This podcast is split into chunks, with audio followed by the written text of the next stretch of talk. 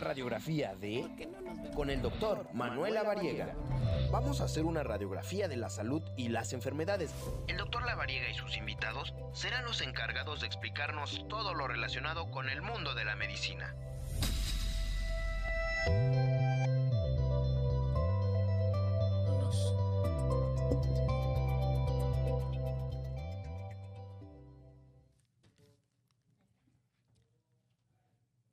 Hola, hola, ¿qué tal? ¿Cómo están? Muy buena tarde tengan todos ustedes. Es un gusto estar aquí puntualmente como ingleses, un minutito más tarde, pero prácticamente en lo que llegó la intro de este programa. Ya estábamos aquí listos para poder transmitir en vivo y en directo, 6 de la tarde con un minuto, de este día miércoles 23 de noviembre del año 2022. Y estamos completamente en vivo y en directo transmitiendo desde las oficinas de Caldero Radio, desde el estudio de Caldero Radio, para todos ustedes a través de las plataformas electrónicas de Caldero, además de las plataformas electrónicas de su servidor. Y bueno, pues para los que nos están viendo después, desde el resto de las plataformas electrónicas que ya ustedes conocen, tanto de la invitada seguramente como de un servidor. Hoy tenemos la fortuna de tener a una gran persona, una gran amiga, ahorita ya las vamos a presentar. Y bueno, vamos a platicar de la fisiología del amor, la fisiología del enamoramiento decidimos este tema porque justo aquí en Caldero estilamos hacer una condición que se llama cross de aniversario, es decir, invitamos a conductores de otros programas para poder platicar pues de temas en común y por eso decidimos, nuestra invitada justo habla de los enamorados y este programa pues trata de medicina, entonces pues vamos a hablar de la medicina del enamoramiento, entonces qué mejor que con ella, así que pues eh, ahorita pasando la cápsula vamos a dar la bienvenida a esta gran persona. Y bueno, pues yo antes quiero recordarles que me sigan en mis redes sociales, DR Lavariega Sarachaga, mi página web www.manuel-mediolavariega-sarachaga.com y .mx. Y también eh, escúchenme los fines de semana, un sábado sí y otro no, y todos los domingos, justo con mi tocayo Manuel Zamacona y también con, con Gina, que bueno, ya ahorita hagan de cuenta que no escucharon, pero también ella está participando ahí en zona de noticias. Así que bueno, pues los invito para que estén ahí pendientes de todo lo que platicamos, de las cápsulas de salud y también de todo lo que subimos en la semana para poder platicar de prevención y de temas relacionados al cuidado de la salud de todos y de todas. Así que, mi querido Chas, si me ayudas por favor con la cápsula para poder darle la bienvenida a nuestra invitada de esta tarde.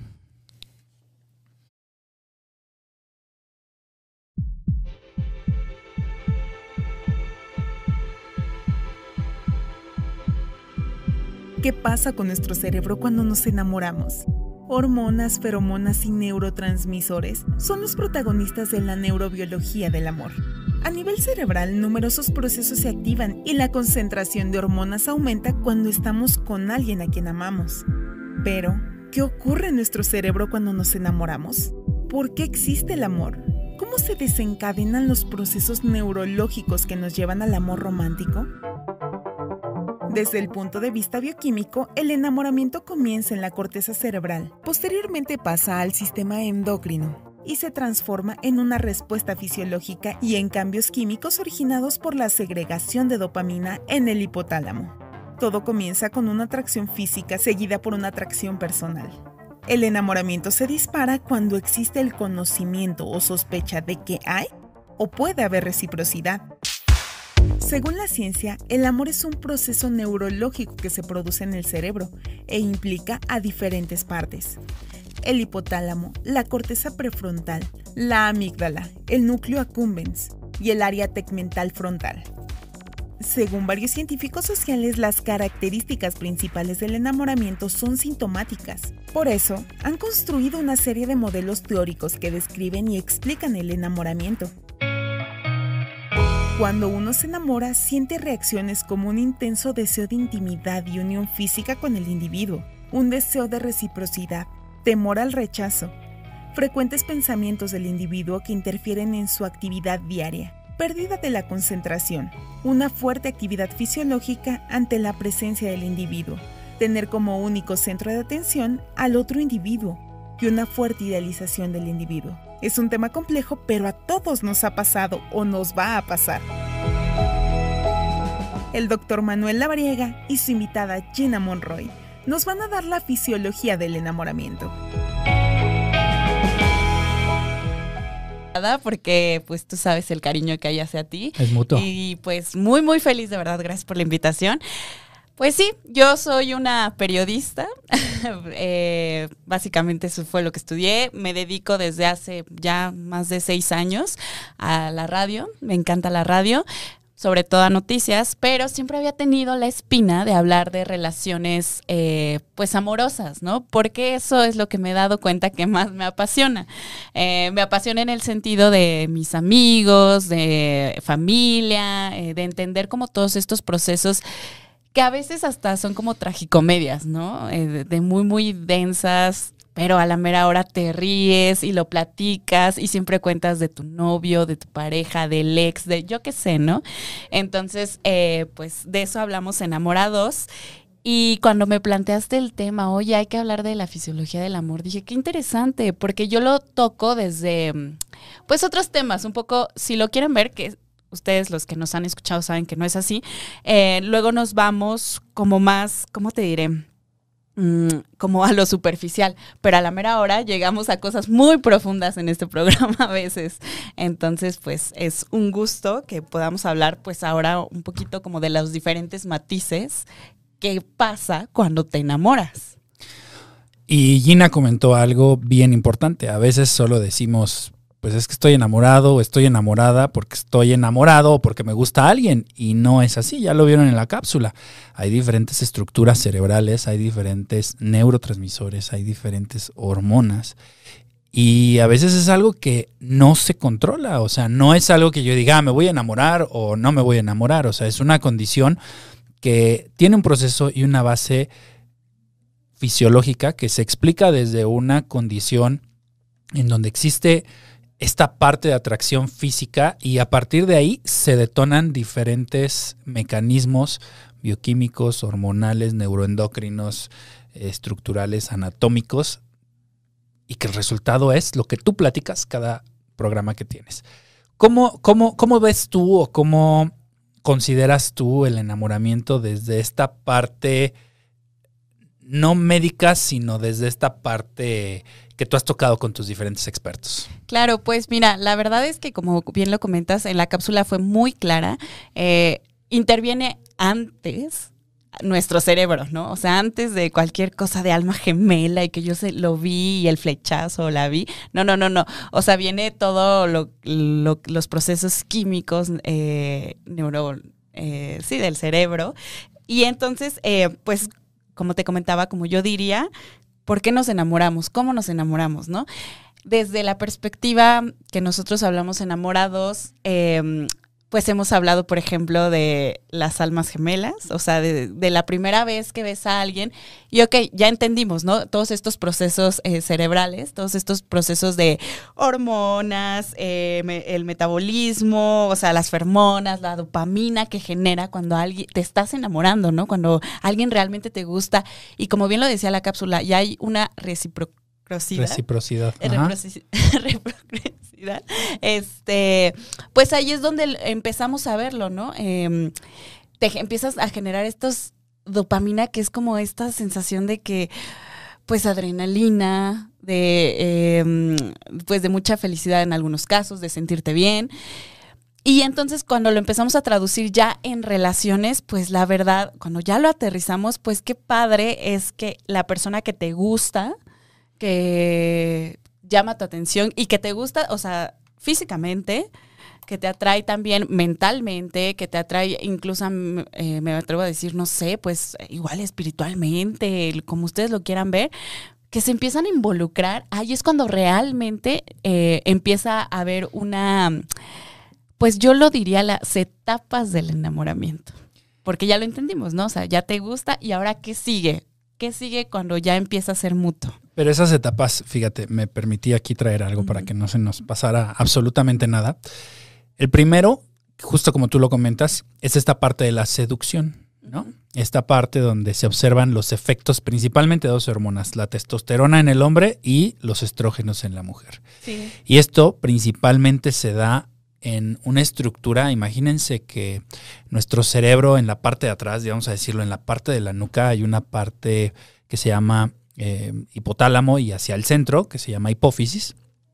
Ahí es donde estas estructuras toman la batuta para empezar este proceso de enamoramiento. Esta parte que inicia con la seducción porque viene un segundo fenómeno, que es lo que tú bien comentas, que se llama atracción. Y ahí es donde la dopamina, la dopamina y la noradrenalina es donde empiezan a aumentar. Disminuye otra hormona que se llama serotonina y entonces ahí es donde empiezan todas, todas estas estructuras cerebrales a trabajar.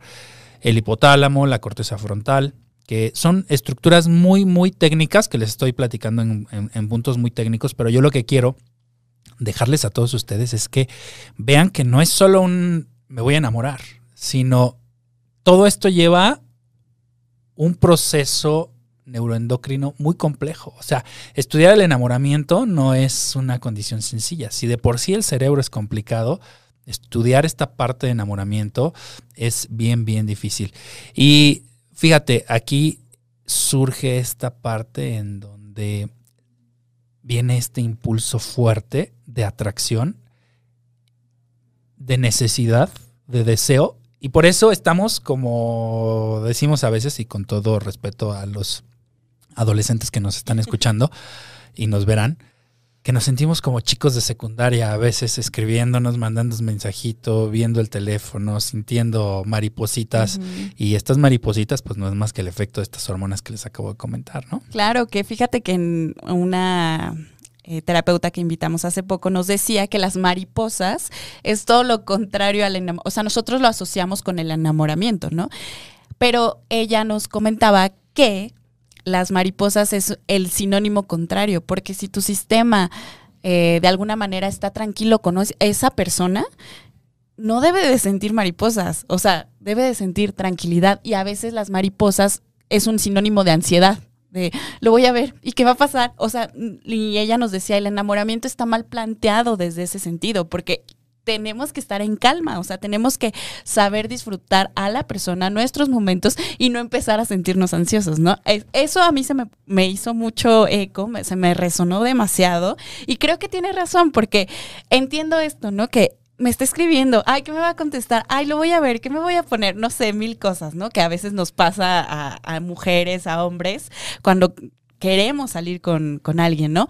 Pero la realidad es que también como bien lo dices, es algo muy complejo. O sea, es bastante complejo entender también cuando te estás enamorando. O sea, porque creo que a todos nos llegamos al punto y dices, oh, oh, me estoy enamorando, ¿no? Oye, wow. ¿crees que existe este falso enamoramiento? Claro. ¿Sí? sí, sí. ¿Ya creo. lo has tocado en tu programa? Eh, no, pero es un buen tema. Tócalo, este sí. falso enamoramiento, porque a veces eh, pensamos que estamos enamorándonos de alguien y no es así, ¿no? O claro. sea, solo es como esa atracción de tal vez, pues eventual, casual, ¿no? O esa sensación de, pues si me gusta, no me gusta, pero creo que puede ser un buen punto para tu programa, sí, ¿no? El falso enamoramiento. Porque si existe, si no existe esta condición que te acabo de platicar de, de, de estos eh, eventos de la seducción, de la atracción y finalmente un, un, un fenómeno en donde ya existe eh, esta situación ya como de esta, ¿cómo, ¿cómo, decirlo? Esta sensación como de apego, esta sensación como de necesidad. Eh, incluso, mira, creo que por acá lo, lo tenía. Sí, eh, el apego, que es el fenómeno en donde interviene la oxitocina y la vasopresina, que son hormonas que también tienen un efecto en el hipotálamo uh -huh. y en la neurohipófisis, son neurotransmisores y esto es lo que genera estos comportamientos de cohesión de una familia. Obviamente esto no lo vas a sentir cuando estás en la secu o en la prepa, ¿no? Pero ya cuando estás más madurito como eh, su servidor, pues ya obviamente generan un efecto de cohesión de familia y esto pues ya genera este rol ya de comportamiento compartido con pareja y demás, que no está lejos de los adolescentes, ¿eh? O sea, también los adolescentes lo piensan, pero de una manera más primitiva. Eh, el adolescente también dice, yo quiero estar con mi novia y por eso se la pasan en el cine, en el boliche y... Todos lados. Todos lados, ¿no?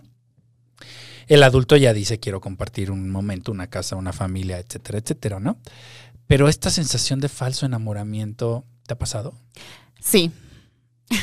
Más Mm. veces de las que me gustaría admitir, la verdad. Qué declaración tan fuerte. Esto puede ser una nota para, para, para la primera columna de...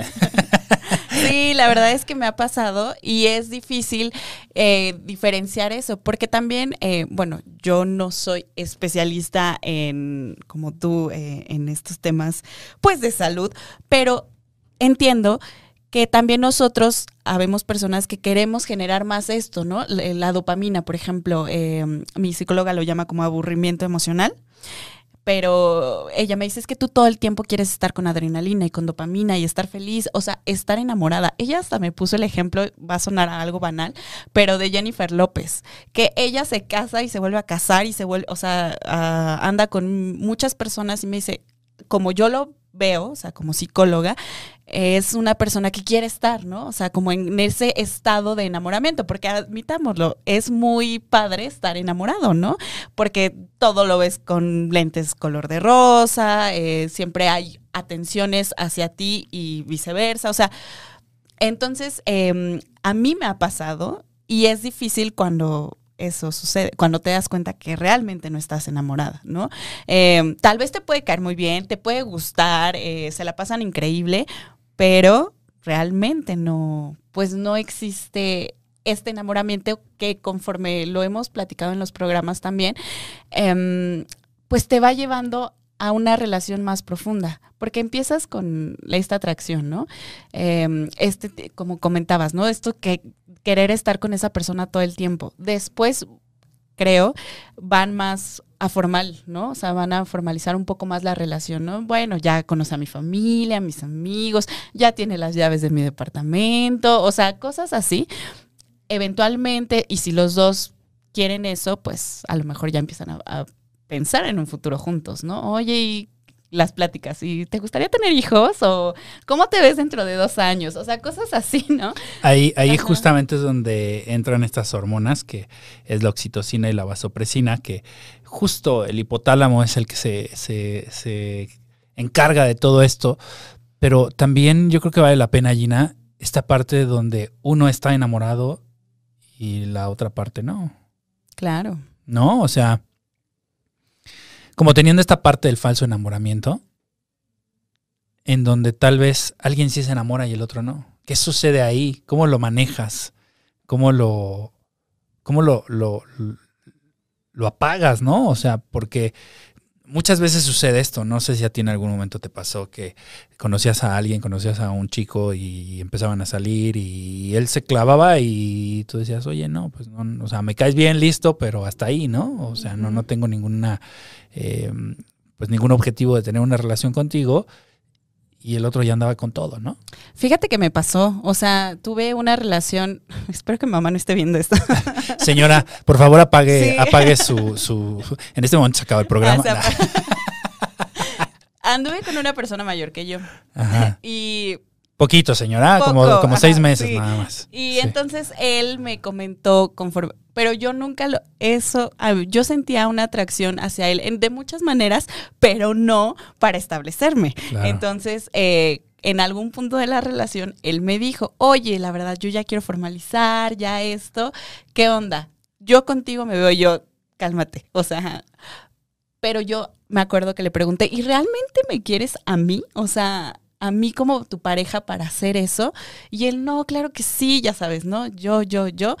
Y la verdad, sí creo que fue real lo que él me decía, pero yo no, yo justo no es que no me viera con él, sino no estaba enamorada. No, no sentía todo esto. No sucedió, No este, sucedió. este efecto. Este efecto. Y pues creo que no hay mejor cosa que hablar. Primero, claro, contigo misma, contigo mismo, o sea, ser súper claro con uno mismo y ya de ahí pues decirle a la otra persona, ¿no? Porque pues también ahí viene ahora lo como lo contrario, porque la, otra persona pues él seguramente si cuenta su versión va a decir, pues es que a mí a lo mejor me rompió el corazón, yo qué sé, ¿no? Eh, yo ya me veía con ella, cosas así, ¿no? Y ahí viene como ahora el tema del rompimiento. Por eso es lo que decimos eh, enamorados, que las relaciones humanas son muy complejas. porque el cerebro es muy complejo. Y ahorita estoy recordando que un amigo siempre me dice, a mí me gusta tu cerebro. Y yo, wow, nunca nadie me había dicho eso, ¿no? Es eso, o sea, él te está diciendo que lo que te gusta, pues esto que ya intentamos explicar ah, de manera muy, muy sencilla, ¿no? Ajá, oye, y Gina, ¿qué, ¿qué, qué, pasa en esta parte donde literal, como dice José José, es más fuerte la costumbre que el amor? Y se apaga todo después de cinco, después de siete, después de diez, después de veinte años, eh, matrimonios que tienen toda la vida y de repente se acaba. ¿Qué pasa? ¿Qué consideras tú ahí? ¿Es costumbre, es amor? No, ¿Se eh, acaba esta base fisiológica? ¿Qué sucede? Yo creo que en primera instancia se acaba la, la base fisiológica y después es costumbre y es no querer afrontar la realidad, eh, no querer ser sincero contigo mismo desde el principio y después con pues con los demás, ¿no? En este caso con tu pareja. Entonces solo se crean conflictos y ahí es donde realmente empiezan los conflictos, ¿no? Porque estás de alguna manera, em, si ya no estás enamorado de esa persona, solo te estás mintiendo a ti y le estás mintiendo a ella y estás a él y estás sosteniendo una relación que no puede ser ni qué va a ser. Y entonces ahí empieza como todos estos debates, ¿no? De, pero es que con él llevo tantos años, tengo una vida, tengo tantos hijos, yo qué sé, ¿no? O sea, todas estas cosas que también la sociedad nos ha impuesto a que deben de ser de esa manera, eh, pues nos encierran más en esas jaulas a veces mentales que, que, que nos hacemos a nosotros mismos. Y yo sí creo que es costumbre y es dependencia. Ya no es, ya no es, ¿no? Sí, ya no es. Pero ¿qué tanto vale la pena entonces buscar esa manera de reenamorarte? ¿Se puede? ¿No se puede? Yo creo que el enamorarte de una persona eh, es elegirlo todos los días, para empezar. O sea, cuando pasa todo esto que ya platicamos, ahora ya es elegirlo, ¿sabes? Eh, a lo mejor me voy a ver muy filosófica, pero yo sí creo que la pareja con la que estés es elegirla todos los días por las razones, causas eh, que tú consideres, es válido, ¿no? Porque al final de cuentas, también, o sea, estás eligiendo a tu pareja, pero estás eligiendo algo para ti, ¿no? Em, y no hay mejor cosa, yo creo, siempre lo he pensado, que un compañero o una compañera de vida. Pero aunque tú lo hayas elegido o la hayas elegido, si después de esos 5, 10, 15, 20, 25, 50 años se acabó, ¿qué haces ahí? Pues decir adiós. Y se marchó. Y se marchó.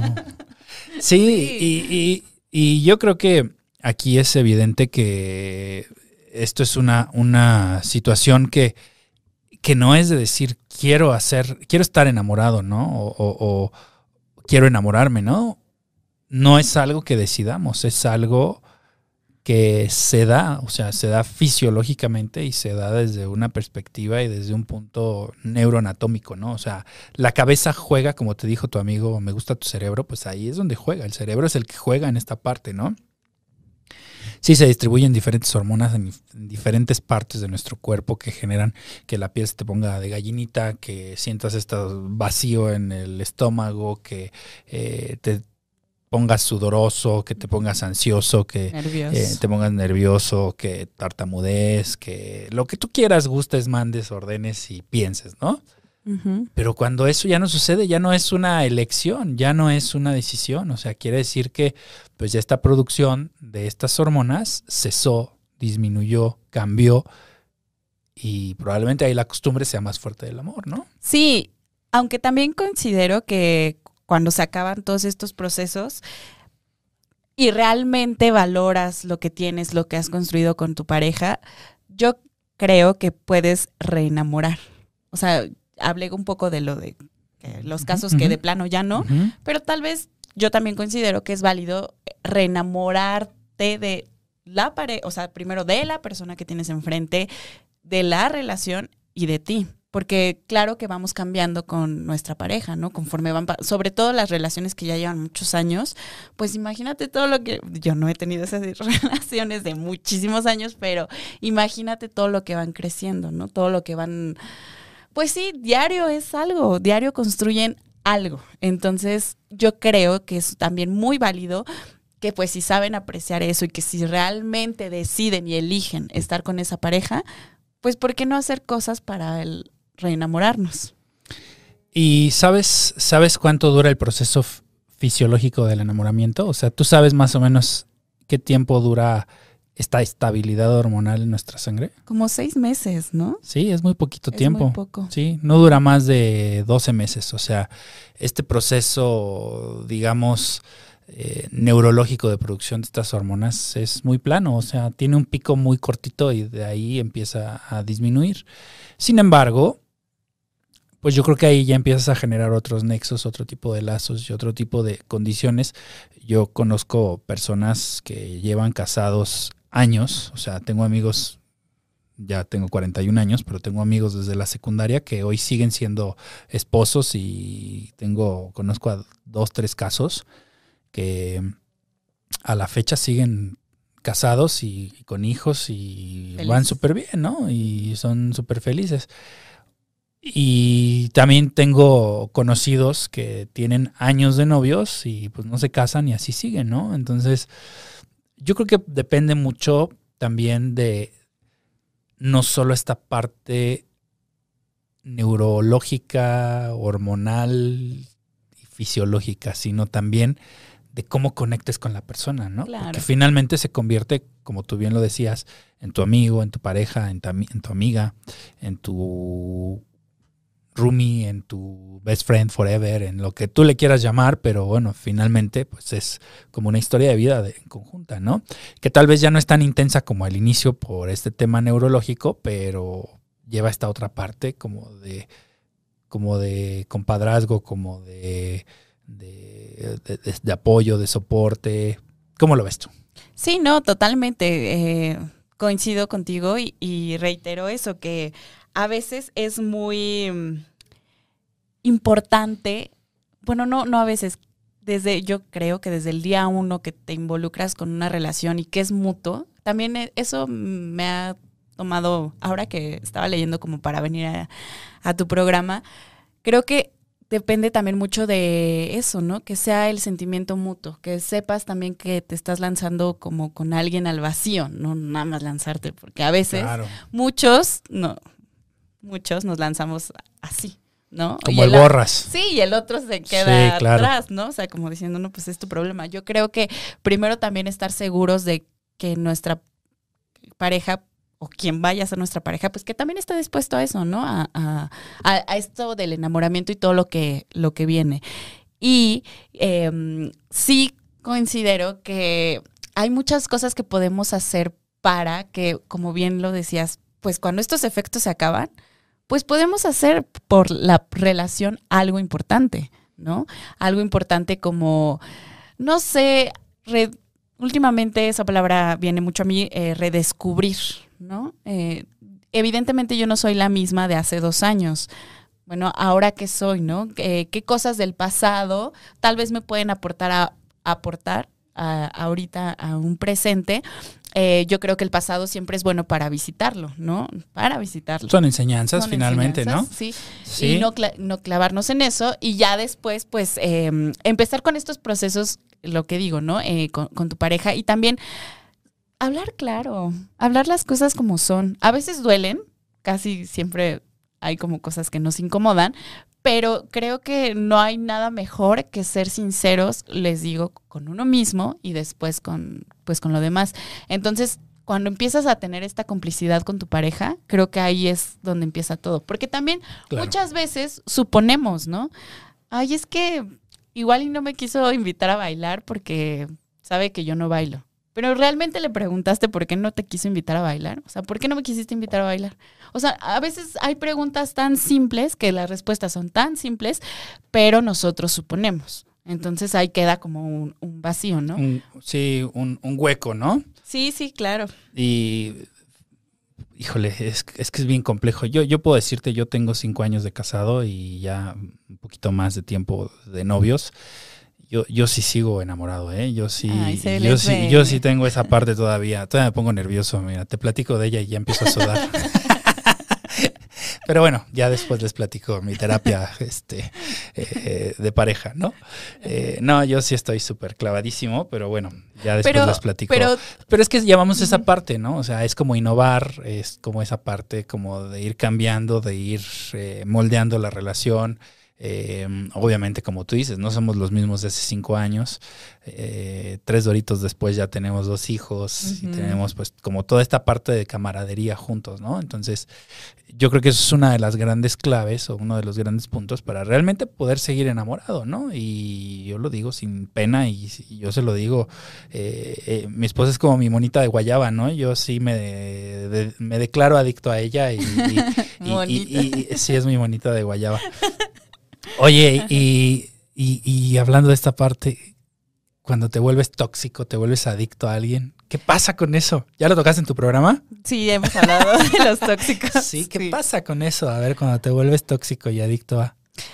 Pues se complica. Si las relaciones son complicadas, esto se complica el doble, ¿no? Porque cuando uno cae, creo que varias personas hemos caído, no, no sé si a ti te ha pasado, en que te obsesionas, ¿no? Pero yo creo que no te obsesionas por la persona, sino por las ideas que te generas en torno a la persona. O sea, cosas que a lo mejor ni siquiera son reales y hay, eh, pues te clavas en eso. Entonces, creo que lo único que pasa es que sufre, en lugar de justo atraer a la persona y enamorar. Lo asustas, ¿no? Claro. Lo asustas, sí. Te da mucho miedo. Y además, tóxicamente respondes de una manera irracional, ¿no? O sea, de repente ya las personas que pueden estar en esta condición cuando lo analizan dicen, es que qué hice, ¿no? ¿O por qué lo hice? ¿O cómo lo hice, no? Sí, eh, te das como de topes. Así Sí, de, sí, ¿por, sí. Qué, ¿Por qué caí en esa actitud? Sí, Es hay, hay varias preguntas. Aquí ya vamos a ir leyendo cada una de ellas. Claro. sí. Em, pero Gina, cuéntame dónde te encuentran, eh, en dónde estás, con dónde te escuchan. Cuéntame todo eso. Eh, bueno, estoy en mis redes sociales. Danos tus redes sociales para que te Estoy sigan. en Georgina Monroy, así tal cual. eh, me van a encontrar muy rápido en las redes de Enamora2, eh, en Instagram, en Facebook. Subimos eh, contenido pues de relaciones. También nos gusta mucho conocer sus casos porque a veces la gente no cuenta, ¿no? Que nos cuenten ahorita Sí, aquí, que, que nos nos dejen cuenten. o en tu, veo que también lo estás sí, transmitiendo, ahí leemos tus Este, preguntas. Pues justo es lo que dicen, ¿no? Eh, como, oye, es que pues yo tuve un tóxico, ¿no? En mi vida. O yo tuve a la tóxica, ya sabes, ¿no? O yo fui el tóxico. O la verdad es que yo estoy enamorado, enamorada, pero no, casi siempre me dicen eso. Yo estoy enamorado. Pero él o ella no me hace caso. ¿Qué hago? No hagas nada. Ah, no podemos forzar a las personas a que nos quieran. Eh, yo creo que justo es el proceso. Y lamen- mira, yo creo que afortunadamente cuando, en tu caso, ¿no? Conociste a alguien que justo los dos estuvieron en el momento, en el, lo que quieras, pero si lo vemos un poco más, pues frío, pues los dos tuvieron el mismo proceso, ¿no? Hace ya algunos años, se enamoraron, Pero lo han sabido mantener a flote. Sí, Y eso, ah, creo que eso también es cuestión un poco de suerte, ¿no? Porque pues tanta gente, ya sabes, ¿no? O sea, ahí sí el lo- aquí, el la ahora, hora, el bla, bla, destino, bla. ya sabes, ¿no? Si lo quieres ver. Creo que eso sí es eh, un- una cuestión de suerte, pero ustedes lo han mantenido. Lo que decías, ¿no? O sea, han trabajado, se, pues de alguna manera se redescubren, se enamoran, yo qué sé. Es lo mismo, o sea, si tienes esa fortuna de conocer a alguien y que sientan el, o sea, como el, El clic. el clic, yo creo que con eso. ¿no? ¿Cuáles son los cinco ingredientes que tú consideras que son esenciales para enamorarte? Si fuera una receta de cocina, aquí tienes tu bowl, aquí tienes tus cucharas y ahí está tu refrigerador para que le pongas lo que quieras. Como Masterchef, tienes abierto el supermercado. ¿Qué escogerías? Yo, que yo escogería, mira, la confianza. ¿De acuerdo? La confianza, el compañerismo, em, la sinceridad, Comunicación, tal comunicación, vez. sí. Em, también estas preguntas, estarse cuestionando todo el tiempo, ¿no? Eh, yo, ahorita que te veo, esto de las preguntas, la verdad me lo enseñó Katia. Estarte pre- preguntando todo el tiempo. Y no sé si nos esté viendo, pero bueno, Sí, espero que si no lo vean la repetición. Sí, pero de verdad estarte cuestionando todo el tiempo. O sea, eso, ¿no? Y pues último, eh, ay, ser más ligeros. O sea, no tomarte también todo tan personal y tan... te lo dice una persona que suele ser a veces muy intensa, pero sí eh, trabajo mucho en, en, disfrutar el momento, en ser más ligera, en, en disfrutar lo que tengo, a, a, quien tengo, las relaciones que estoy creando. Eso para mí es como lo que ahorita estoy trabajando y lo que creo que me funciona para eh, pues una relación. Okay. Pues no, sí, sí, sí, es, es, es, es, perfecto y creo que, sí. creo que tienes toda y absoluta razón. Eh, cualquier relación, llámese laboral, personal, familiar, amorosa, de lo que tú quieras, eh, la base es la comunicación y la confianza, ¿no? O sea, creo que es el elemento indispensable para tener esta base, ¿no? Como cuando hacemos el platillo y queremos poner los primeros ingredientes, ahí empieza todo, ¿no? Sí, totalmente. A partir de ahí, pues bueno, empieza esta camaradería, empieza esta condición ya como de preguntarse, como de estarse conociendo. Y como bien dices tú, ya después se empiezan a generar resultados que te van permitiendo, pues, abrirte a tal como tú eres, ¿no? Como persona, como individuo, cómo te comportas, en dónde estás, qué haces, en qué trabajas y pues que ahí se vayan complementando en esa parte, porque finalmente esto es un equipo, ¿no? O sea, estas relaciones de noviazgo, de matrimonio y de lo que tú quieras hacer en tu relación, pues finalmente son eso, ¿no? Apoyo, y no es más ella ni soy más yo, ¿no? Sino somos juntos y el objetivo es claro, ¿no? Seguir claro. adelante y, y, y, conseguir juntos, ¿no? Claro. Mi logro va a ser tu logro y tu logro va a ser el mío, ¿no? Entonces creo que ese es como el elemento que bien comentas principal para poder generar sí. una relación, ¿no? Sí, sí. Oye, y hay, hay muchos eh, comentarios. Estoy conectado desde mi, desde mi desde mis redes y Ajá. déjame salgo porque me voy a conectar a la de Caldero donde ahí están todas las preguntas. Creo que vale la pena. Sí, mira, aquí está, sí. Ah, mira, sí está viendo. conectada aquí mi esposa. Le mando muchos besos y muchos saludos. ya la vi que aquí escribió. Sí. Y dice Rasturo Rots. Yo creo que. En... Él es Arturo, nuestro compañero de ah, Heraldo. Ah, saludos, sí, Arturo. Saludos, Arturo. ¿Cómo te va? Qué gusto que estás conectado. Él dice, yo creo que un enamoramiento falso se puede descubrir en las primeras citas. A ver, Arturo, escríbenos, ¿por qué consideras eso? Y yo también creo lo mismo, ¿eh? O sea, es evidente cuando alguien te quiere para ser su pareja o cuando alguien te quiere para lo que tú quieras, ¿no? Sí. Y, y obviamente, pues, mucho es el cómo se comporta, el qué tanto te procura. Uh -huh el qué tan sincero es, ¿no? Sí. Aunque hay quien sabe mentir muy bien, ¿no? Demasiado bien. Eso es todo, Gina. Cuéntanos, por favor, ¿qué ha pasado? Caso 300. sí, señora, apague la tele otra vez, por favor. Es que te cuento que eh, para mis ex les decimos caso. El caso 350. El okay, caso 200 así, ¿no? Pero eh, no van 350, no, señora. No, no, no, no, no, no, no, tantos. Es un número. ¿Cómo se llama tu mami? Araceli. Señora Araceli, la saludamos desde la cabina sí, de Caldero. Y aparte nos está viendo. Sí, saludos, saludos a sí. la mami de Gina, que no tengo el gusto de conocerla, pero le enviamos muchos saludos. Y todo lo que está platicando ya lo este, ensayamos previamente. No sí, creo que es verdad. Así es. Eh, sí, yo creo Mira, sí, hay gente que sabe mentir súper bien y que va para sus fines, ¿no? Los que quieran, mm. ¿no? Económicos, sexuales, mm, lo que busquen. Amistad, lo que sea. Pero también creo que ahí es donde entramos nosotros. O sea, nuestra intuición, nuestro... El sexto sentido. Claro, uno se da cuenta que a veces nos queramos hacer tontos, es muy diferente, ¿no? Pero uno se da cuenta cuando realmente a alguien le interesas, porque como dice una de mis filósofas favoritas, que es Leti Sagún, que es de Se regalan dudas, el amor tiene alas. O sea, eso a mí me quedó también claro. O sea, creo que el amor en muchos sentidos, pues tiene alas, no hay como imposible si lo quieren ver así, ¿no? O sea, es y tú cuando quieres a alguien realmente, pues siempre, como lo comentabas, lo vas a, la vas, o lo vas a tratar de procurar, de ser, este, pues estar ahí, ¿no? Y uno se da cuenta cuando a alguien no le interesas. Que nos hagamos tontos, pues es muy, muy diferente.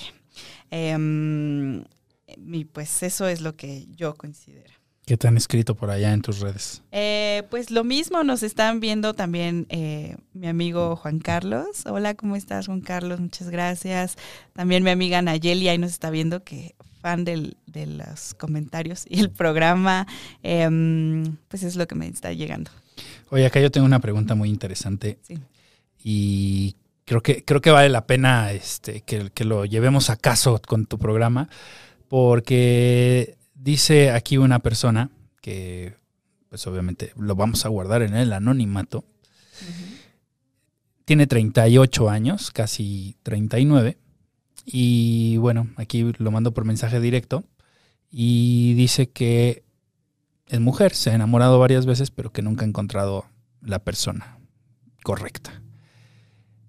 Em, estoy leyendo así como entre líneas porque me mandó un mensaje largo, pero eh, pues lo que entiendo aquí es que pues ella sí ha sentido enamoramiento, pero a la vez ha sentido rechazo.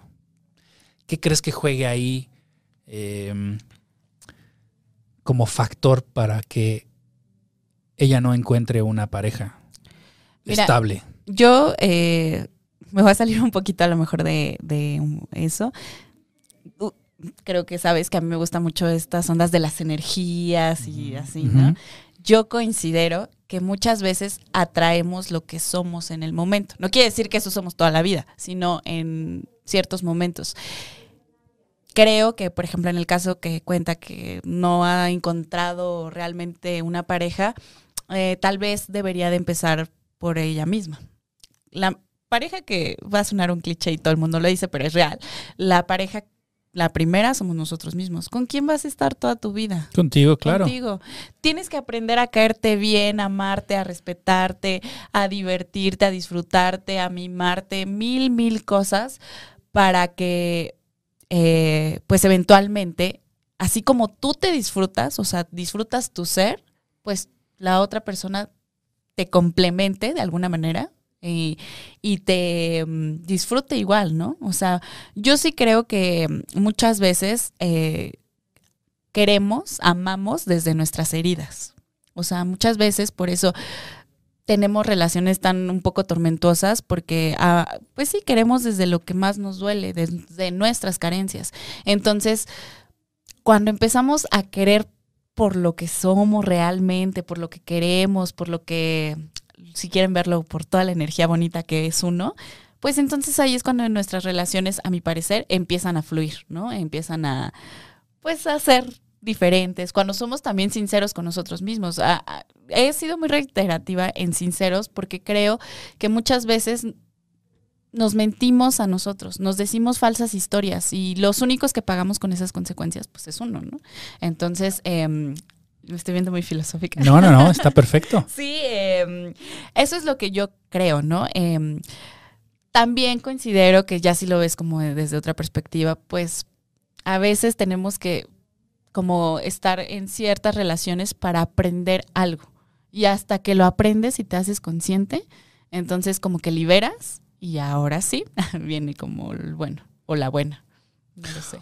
Oye, Gina, y además de energías, ¿no consideras que a veces idealizamos? Muchísimo. O sea, que tenemos como una expectativa muy, muy alta y realmente, pues, es normal que todo el mundo querramos lo mejor para nosotros y querramos lo ideal para cada persona, ¿no? O sea, yo te puedo decir, a ver, si tú quisieras un carro, como quisieras tu carro, ¿no? Y no porque tu pareja sea un objeto, ¿no? Sino eh, tenemos mucho, como humanos, tendemos mucho a idealizar, ¿no? O sea, decir, no sé, voy a ir de vacaciones, ah, sí, pero quiero que esté soleado y que el hotel esté aquí con la playa al ladito y que tenga servicio al cuarto y que además tenga un restaurante 24 horas en donde sirvan todo tipo de comida y lo que yo me quiera comer. O sea, empezamos como a pensar, empezamos como a divagar, empezamos como a crear ese escenario que sería el más cómodo o el mejor para nosotros, ¿no? Pero llegamos al hotel y nos damos cuenta que pues la playa está cruzando la calle, que el restaurante cierra a las 10 de la noche, que Claro. pues obviamente eh, la habitación está en un primer piso y tiene vista a la parte de atrás del hotel. Y entonces ya no es lo que nosotros queríamos y eso nos frustra y eso ya no nos gusta y eso ya no nos permite disfrutar lo que pues está como oportunidad para nosotros, ¿no? Sí. Como diría mi esposa, ¿no? ¿Qué más hay atrás de esto? O algo así dice, ¿no? Que no puedo ver. ¿Qué hay detrás de eso, esto que no puedo Eso, ver? exacto, exacto. Sí. Entonces, ya ves, Katy, sí, ya ves. Entonces, idealizamos a veces a esa persona con la que queremos estar, ¿no? Sí, no, casi todo el tiempo. O Y sea, es una conducta normal, pero es abrirnos a decir, pues bueno, esto es lo que yo hoy puedo tener, no porque sea, no quiero decir que esto es lo que hay, ¿no? Sino ujú. esto es lo que hoy me llegó a mí y esto es lo que pues voy a conocer y también abrirnos a esa oportunidad, ¿no? Abrirnos a esa opción. Sí, no, eh, es que justo todo el tiempo estamos llenos de expectativas que no siempre son malas, este, no, no, no siempre son malas, pero idealizamos todo el tiempo, todo el tiempo estamos pensando en el futuro, todo el tiempo, o sea, como que estamos en todo menos en el presente, ¿no? Y a veces te llegan las parejas de la manera menos esperada y te llevas grandes sorpresas, ¿no? Tal vez no sea como la pareja de tu vida, pero sí te enseña algo, ¿no? Eh, estar justo abierto a eso, a esas posibilidades que creo sí están todo el tiempo. O sea, las posibilidades sí creo que están todo el tiempo, en todo momento. Y lamentablemente muchas veces también creo que es una cosa como de la misma como sociedad que a veces se nos impuso desde hace mucho tiempo, es que te tienes que casar con el, ya sabes, el alto, el que tenga un trabajo estable, bueno, en caso de las mujeres, ¿no? El que te procure, el que te mantenga, el que, o sea, entonces tú cuando llegas a esto de las relaciones dices, pues es que a mí me dijeron que para que funcione una relación, un matrimonio, lo que sea, tiene que tener estas características. Y sopas, ¿no es cierto? No, pues no en todos. Sí, no es nada de lo que te habían contado de la historia, ¿no? Claro, entonces, eh, pues a veces hay que prestar más atención también a lo que nosotros decimos. Y pues creo que ahí Arturo comentó. Sí, ya, ya dijo. Yo creo Sí. que es por las conversaciones que se pueden tener para ir descubriendo a la persona. Si en las pequeñas cosas no hay mucha conexión, es difícil lograr ese enamoramiento y creo que se va perdiendo el interés. Y si en las primeras citas y salidas no funciona, ahí es enamoramiento meramente físico. Sí, y creo que tienes razón aquí, Arturo, porque a veces el, amor- el enamoramiento no se da en esa primera oportunidad de coincidir. A veces el enamoramiento se da conforme vas compartiendo y conociendo a la persona, ¿no? O sea, no es, no es una situación en donde conociste a alguien y ah, fui a una reunión, conocí a X y ya me enamoré, ¿no? No. No debe de ser así. Puede ser, Puede ser. puede ser que no. A veces el enamoramiento se da cuando coinciden en diferentes momentos, cuando de repente dices, ah, pues sí, ya la había visto, lo había visto, pero de inicio pues como que ni me Sí. pasó por la mente. Y ahora estoy casada con ella o estoy casado con él y... ¿No? Ajá. O sea, así se dio. Sí, sí, sí. O cuántas amistades, ¿no? Que crecieron Sí, juntos, sí, sí. ni se pelaban, nada, y de repente toda la vida van a estar juntos. no de sé. repente se embarazó. No, no es cierto. también, también pasa. Sí, o también como estos reencuentros, ¿no? Que a lo mejor fueron pareja y después de algunos años se reencuentran y es como, pues ahora sí estamos en el momento correcto, ¿no? No, por decirle algo, ¿no? Y empiezan. O sea, creo también, es que sí, cada, también considero que cada pareja tiene como su propio ADN.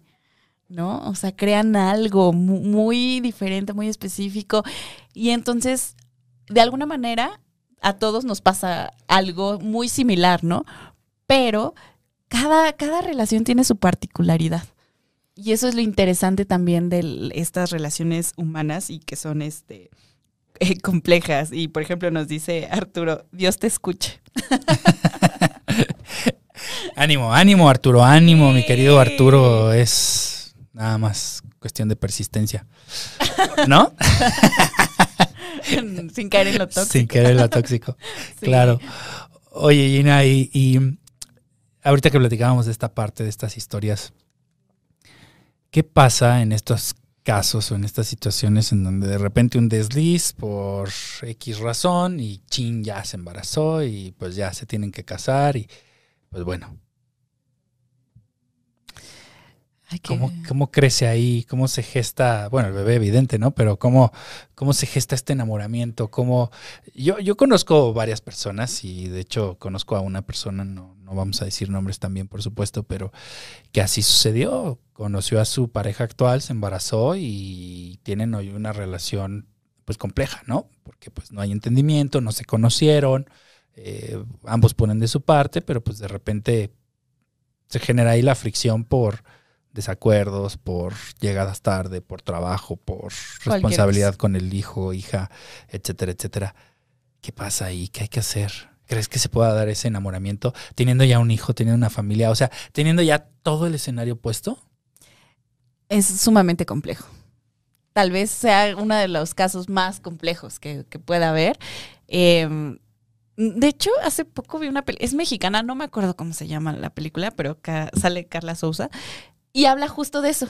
Una noche de copas, ella queda embarazada y resulta que cuando busca al chico, pues el chico es todo lo que ella no quiere.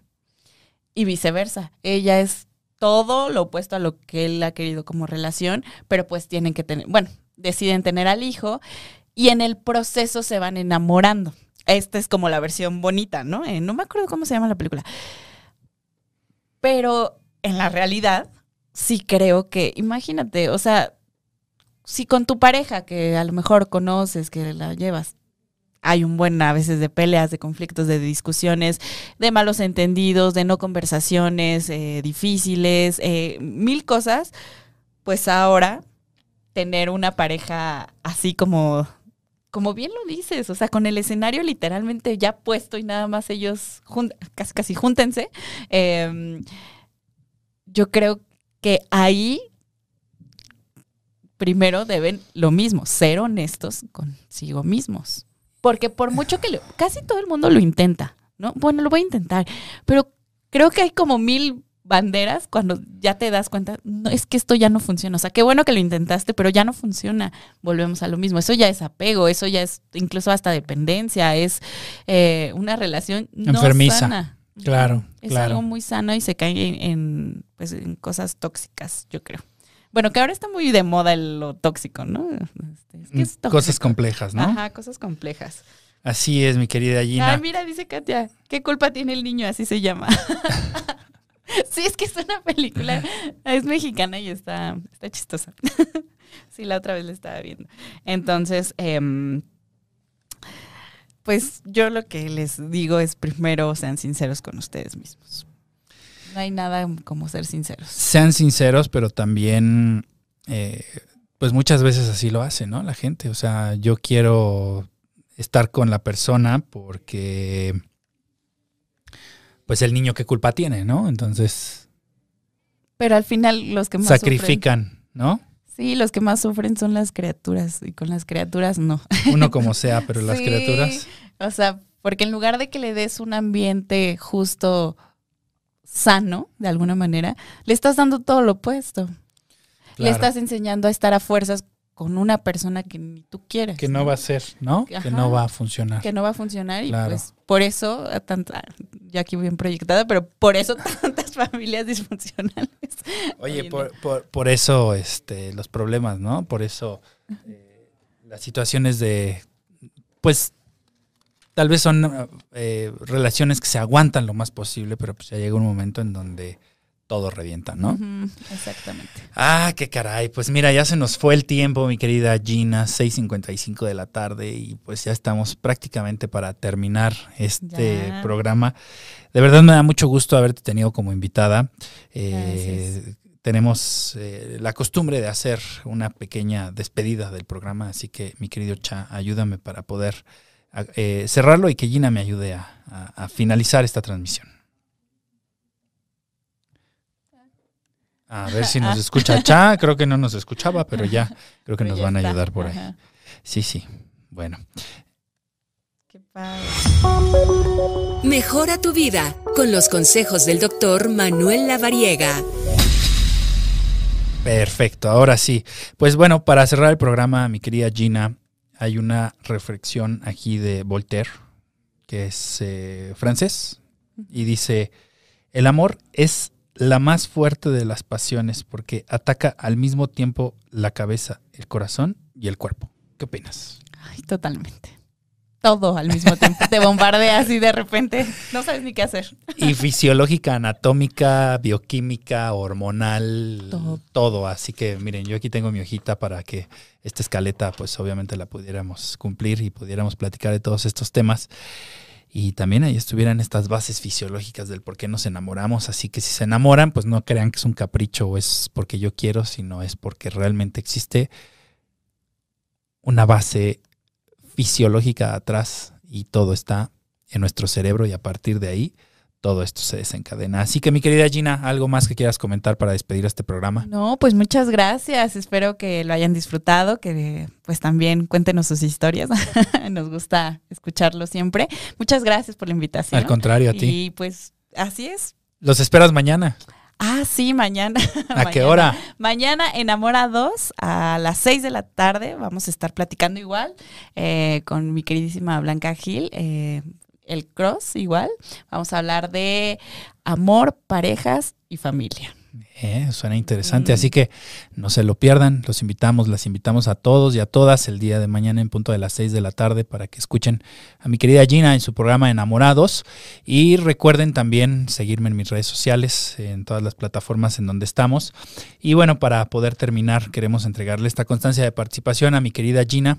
Me falta la firma, quiero decirles, ahorita se la ponemos, pero se la otorgamos para que lo ponga ahí en su, en su em, pared o en su refrigerador eh, por su destacada participación en este su programa La Radiografía y pues le damos las gracias por ser parte de este proyecto y también pues por ayudarnos también a cuidar la salud de todos y de todas ustedes porque la mejor medicina es enseñarle a alguien cómo no necesitarla. Así que si escuchan el programa de Gina van a poder eh, aprender cómo no utilizar algunos medicamentos, algunos antidepresivos cuando se enamoran. Así que escúchenla.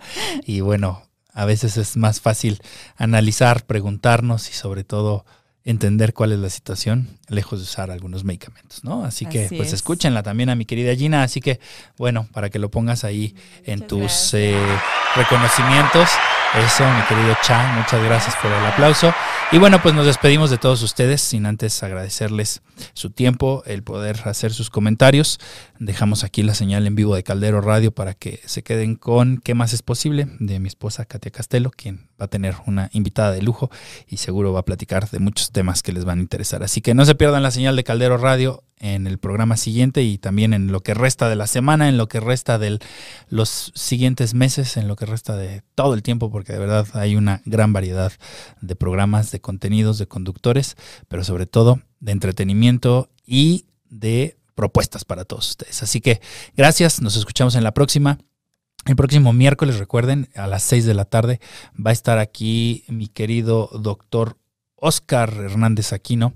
Él es eh, médico de vuelo y vamos a platicar de la transportación aeromédica. Es un tema que a mí me apasiona, igual él es un apasionado de este tema, así que todo el tema de traslado de pacientes en estado crítico en el avión y en el helicóptero lo vamos a platicar, así que no se lo pierdan. Y bueno, pues estaremos aquí platicando con todos ustedes. Gracias, mi querida Gina. No, muchas gracias. Gracias a mi querido Cha y a Jazz que están en la, en la cabina con todos los controles. Y gracias a ustedes por estar pendientes. Que tengan excelente noche y los dejo con el siguiente programa. Que tengan y la sigan pasando muy bien. Hasta la próxima.